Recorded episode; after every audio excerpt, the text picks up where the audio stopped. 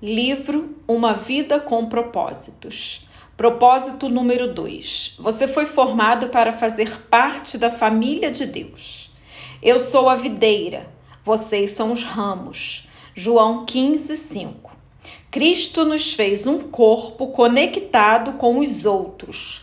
Romanos 12, 5. Dia 15.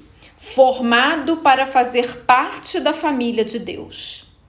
Foi Deus que, que fez todas as coisas e todas as coisas são para a sua glória. Ele quis que muitos filhos compartilhassem sua glória. Hebreus 2:10. Vejam com que grande amor o Pai celeste nos ama, pois ele consente em que sejamos chamados seus filhos, e verdadeiramente somos. 1 João 3:1. Você foi formado para fazer parte da família de Deus. Deus quer uma família e criou você para fazer parte dela. Esse é o segundo propósito de Deus para a sua vida, o qual foi planejado antes que você nascesse. Toda a Bíblia revela a história de Deus formando uma família que irá amá-lo, honrá-lo e reinar com ele para sempre.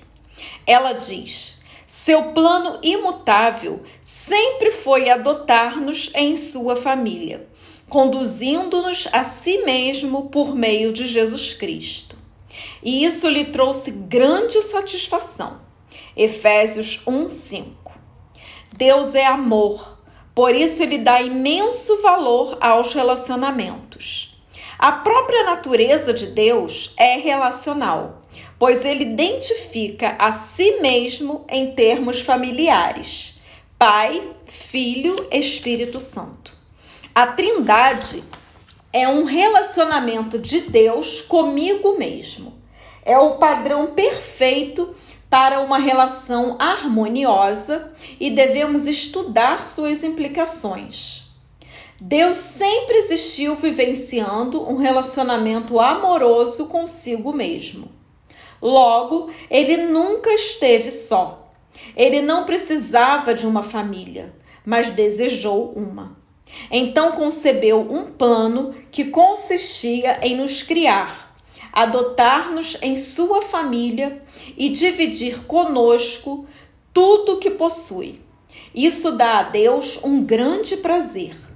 A Bíblia diz: Foi para ele um dia feliz quando ele nos deu a nossa vida nova, por meio da verdade da Sua palavra, e nos tornamos, por assim dizer, os primeiros filhos na sua nova família. Tiago 1,18. Quando depositamos nossa fé em Cristo, Deus torna-se nosso Pai. Nós nos tornamos seus filhos. Os outros cristãos tornam-se nossos irmãos e irmãs. E a igreja torna-se nossa família espiritual. A família de Deus inclui todos os fiéis do passado, do presente e do futuro. Cada ser humano foi criado por Deus, mas nem todos são filhos dele. A única forma de ingressar na família do Senhor é nascendo novamente dentro dela. Você se torna parte da família humana em seu primeiro nascimento e torna-se membro da família de Deus pelo segundo nascimento. Ele nos deu o privilégio de nascermos de novo, de modo que agora nós já somos membros da própria família de Deus. 1 Pedro 1, 3, Romanos 8, 15 e 16. O convite para fazermos parte da família de Deus é universal Marcos 8, 34, Atos 2, 21, Romanos 10, 13, 2 Pedro 3, 9. Mas há uma condição: a fé em Jesus. A Bíblia diz: todos vocês são filhos de Deus mediante a fé em Cristo Jesus. Gálatas 3, 26. A família espiritual é mais importante que a biológica, porque durará para sempre. Nossa família terrena é uma dádiva maravilhosa de Deus, mas é temporária e frágil, sujeita ao rompimento pelo divórcio, pela distância, pela velhice e, inevitavelmente, pela morte. Já a família espiritual, nosso relacionamento com os outros fiéis, irá perdurar por toda a eternidade. É um laço permanente e uma união muito mais forte que o parentesco de sangue. Sempre que Paulo parava para pensar no propósito eterno de Deus para todos nós, irrompia em valores, em louvores. Quando eu penso na sabedoria e na extensão do seu plano, eu caio de joelhos e rogo ao Pai de toda a grande família de Deus.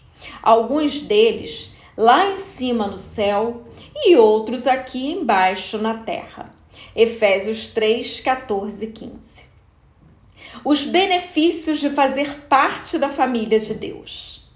No momento em que você nasceu espiritualmente na família de Deus, recebeu alguns presentes espantosos.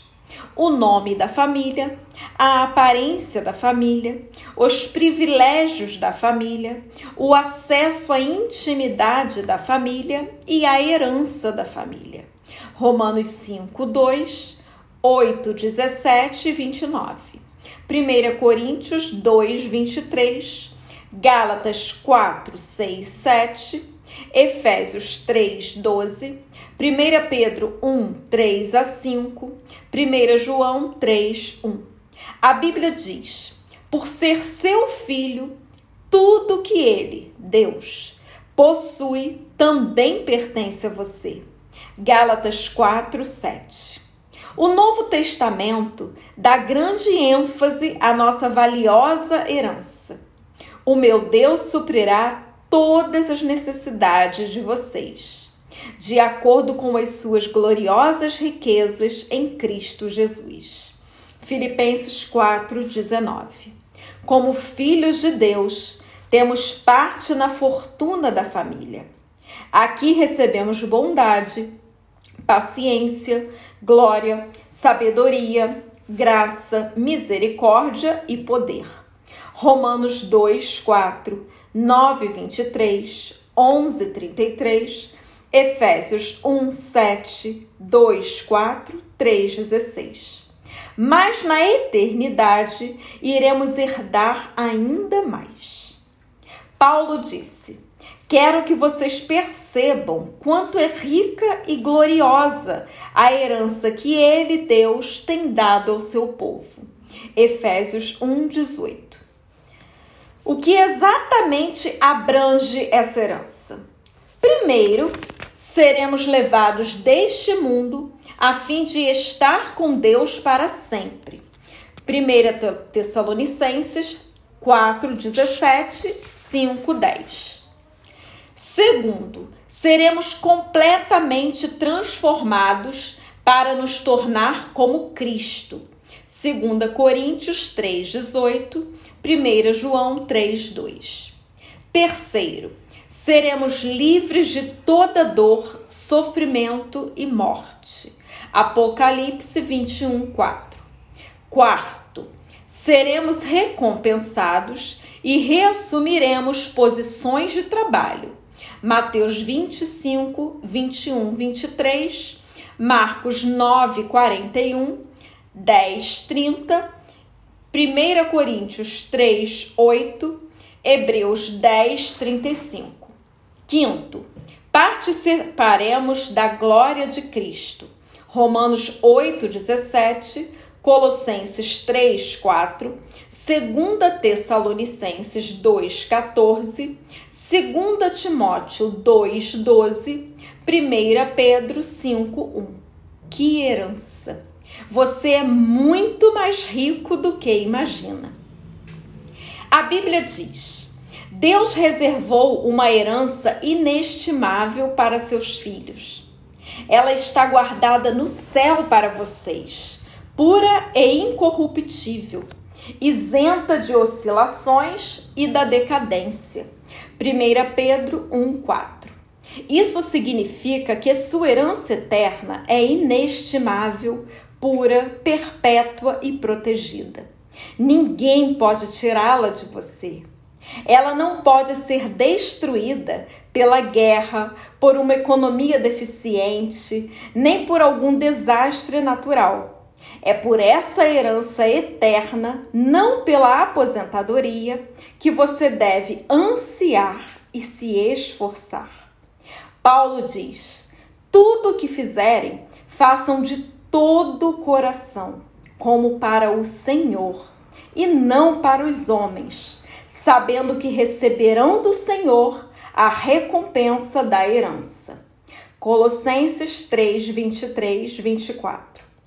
Aposentar-se é uma meta sem grandes perspectivas. Você deveria estar vivendo à luz da eternidade. Batismo identificando-se com a família de Deus. A família saudável tem orgulho de si mesma e seus membros não se envergonham de serem reconhecidos como parte dela. Infelizmente, conheci muitos cristãos que, ao contrário do que Jesus ordenou, jamais se identificaram publicamente com sua família espiritual, ou seja, não foram batizados. O batismo não é um ritual facultativo que possa ser postergado. Significa sua inclusão na família de Deus e anuncia publicamente ao mundo: eu não tenho vergonha de ser parte da família de Deus. Você já foi batizado? Jesus ordenou que esse belo ato fosse realizado por toda a família. Ele nos disse: portanto, vão e façam discípulos de todas as nações, batizando-os em nome do Pai e do Filho e do Espírito Santo. Mateus 28, 19. Durante anos, esforcei-me para entender porque a grande comissão de Jesus deu ao batismo a mesma importância das grandes missões de evangelismo e edificação. Por que o batismo é tão importante?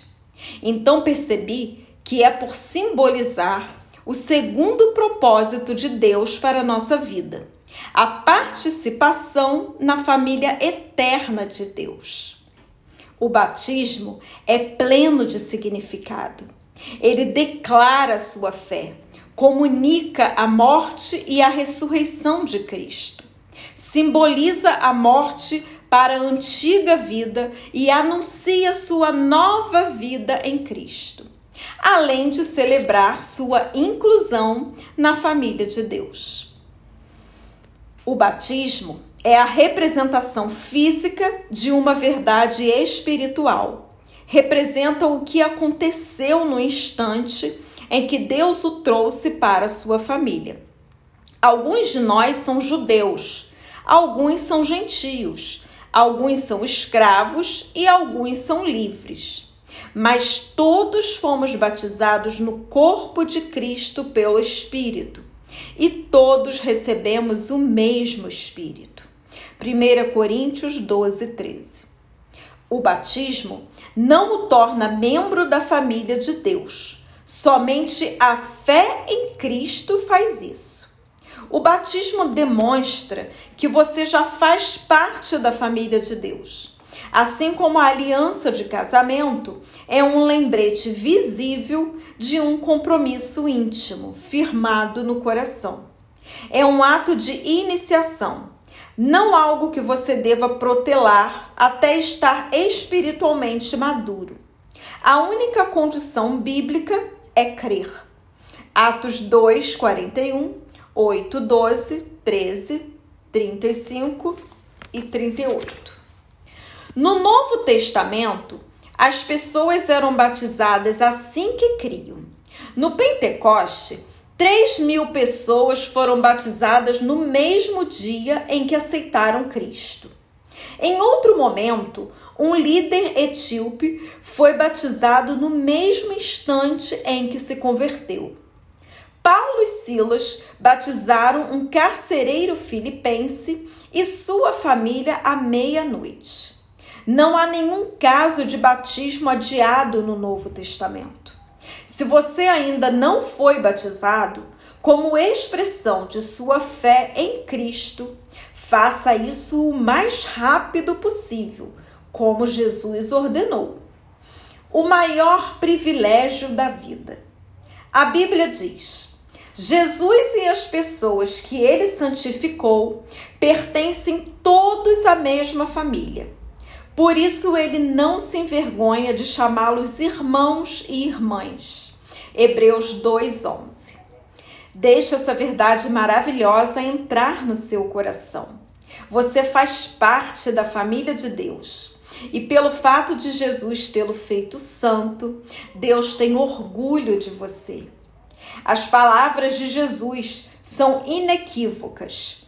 E estendendo a mão para os discípulos, disse Jesus: Aqui estão minha mãe e meus irmãos. Pois quem faz a vontade de meu Pai que está nos céus, este é meu irmão, minha irmã e minha mãe. Mateus 12, 49 e 50. Ser incluído na família de Deus é a maior honra e o maior privilégio que se pode receber. Não há nada que se compare. Sempre que você se sentir insignificante, desprezado ou inseguro, lembre-se daquele a quem você pertence. Dia 15, pensando sobre meu propósito de vida. Tema para reflexão. Fui formado para pertencer à família de Deus. Versículo para memorizar. Seu plano imutável sempre foi adotar-nos em sua família, conduzindo-nos a si mesmo por meio de Jesus Cristo. Efésios 1:15. Pergunta para meditar. Como começar a tratar os outros cristãos como membros de minha família.